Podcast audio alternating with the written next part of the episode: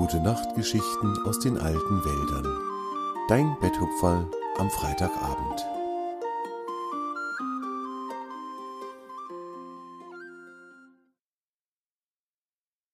Der kleine Quellenbach. In den alten Wäldern neigte sich der Winter seinem Ende entgegen. Die Tage wurden länger und immer öfter schickte die Sonne ihre freundlichen Strahlen auf die Erde.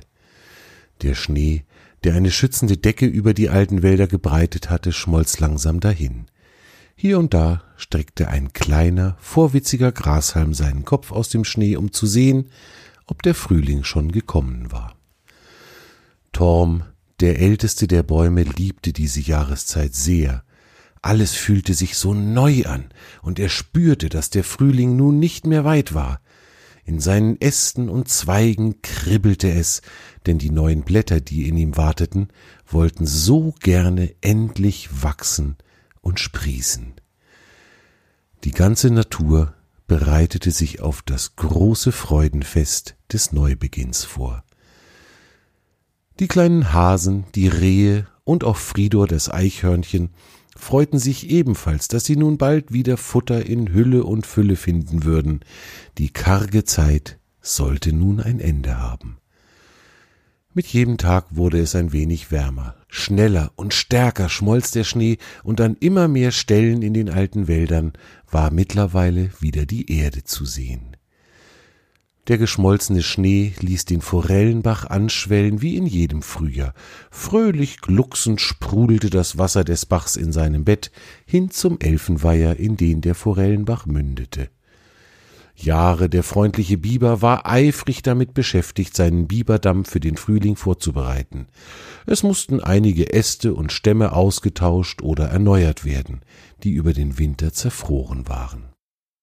Jahre war fröhlich bei der Arbeit, als ihn sein Freund Tjave besuchte. Das kleine Reh war den ganzen Winter wach gewesen, wie es bei Rehen ebenso üblich ist. Er hatte lange Erkundungstouren unternommen und hatte so manches Abenteuer erlebt, während er durch die verschnallten Wälder gestreift war. So hatte er sich mit einer sehr vorlauten Elster unterhalten, die ihm allen Ernstes hatte vorgaukeln wollen, dass der ganze Schnee die guten Ideen von Tausenden von klugen Elstern sei. Jede Schneeflocke eine gute Idee, hatte die Elster behauptet.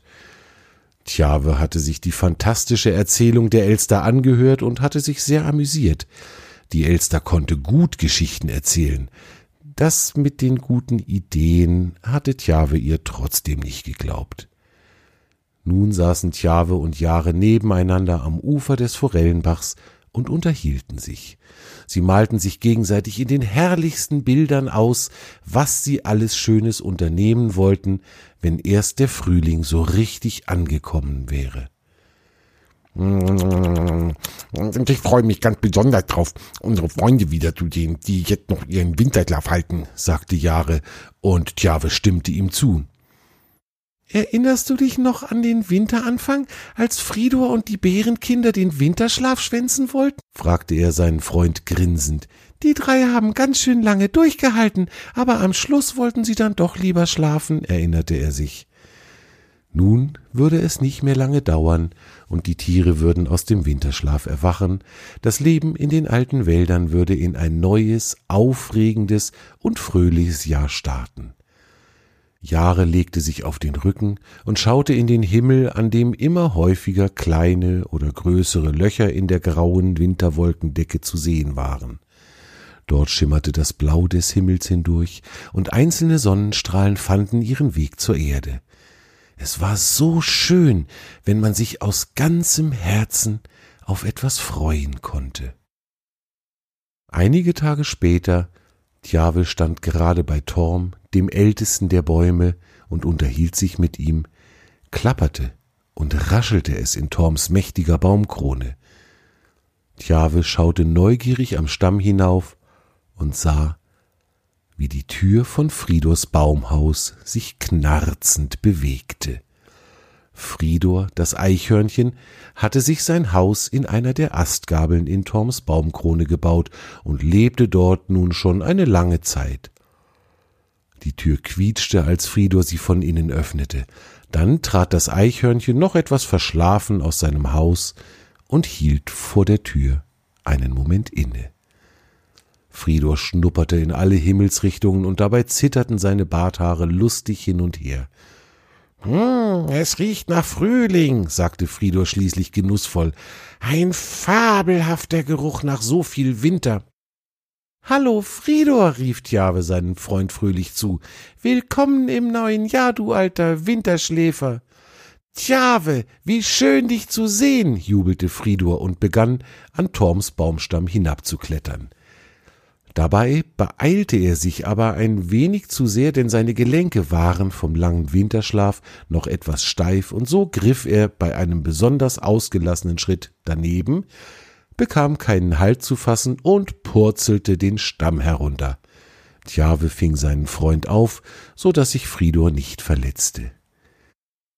Als das Reh ihn auf dem Boden abgesetzt, und Fridor den Schreck abgeschüttelt hatte, sagte er, Hui, hui, hui, na, das ist ja ein Start ins neue Jahr. Gleich mal einen Baum hinunter zu plumpsen, das passiert wohl nicht vielen Eichhörnchen.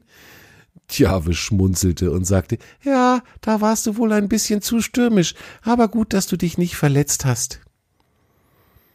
Nun begrüßte Fridor auch den ältesten der Bäume, der sich sehr zu freuen schien, dass es dem munteren Eichhörnchen gut ging.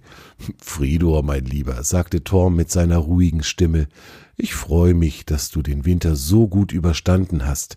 Haben deine Vorräte ausgereicht, die du gesammelt hattest? Och, klar, Torm, erwiderte Fridor.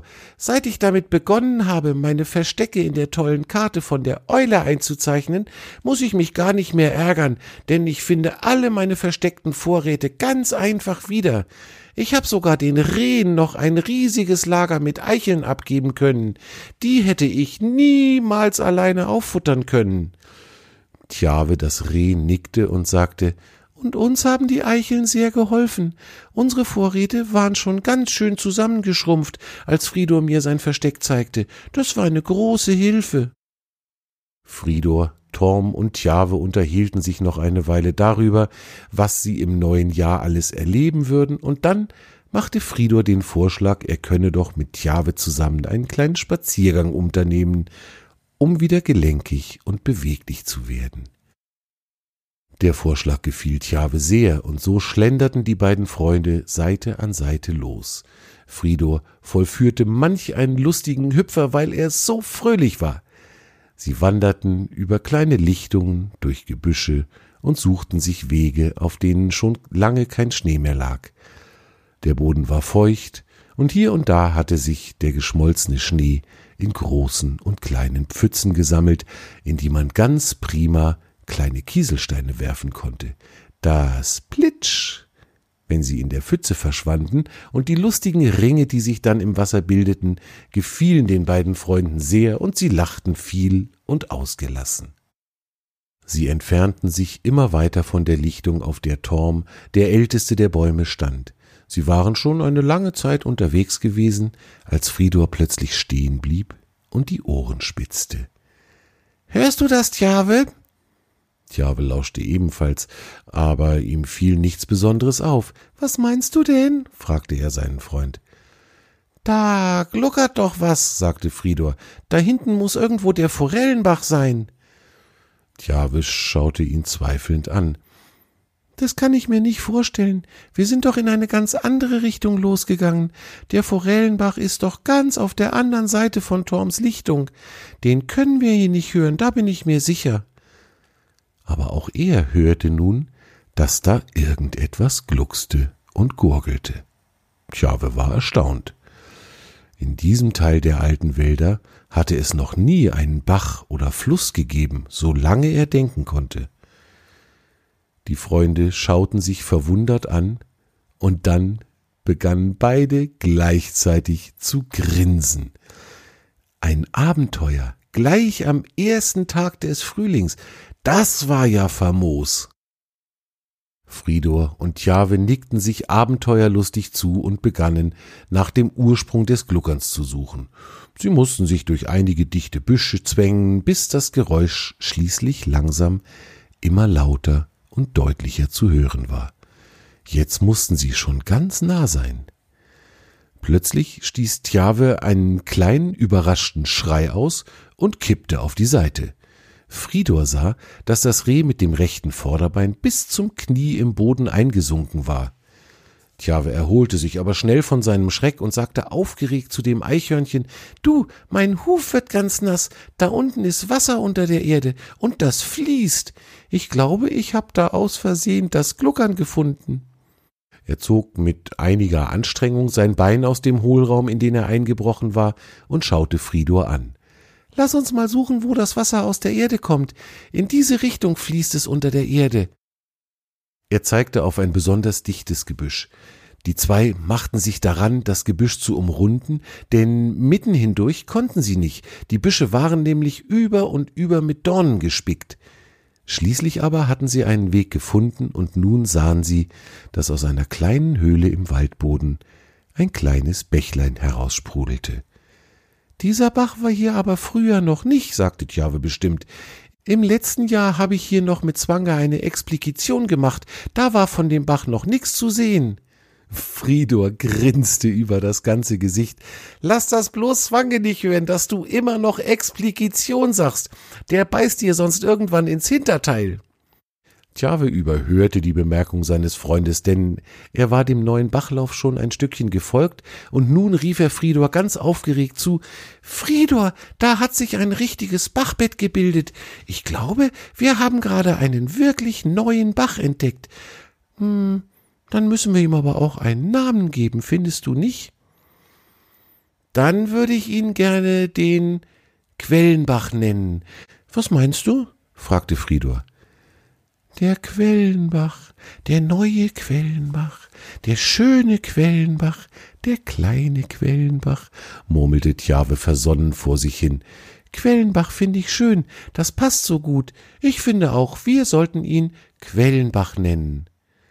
So gaben sich die beiden Entdecker feierlich die Pfoten und gaben dem Bach seinen neuen Namen.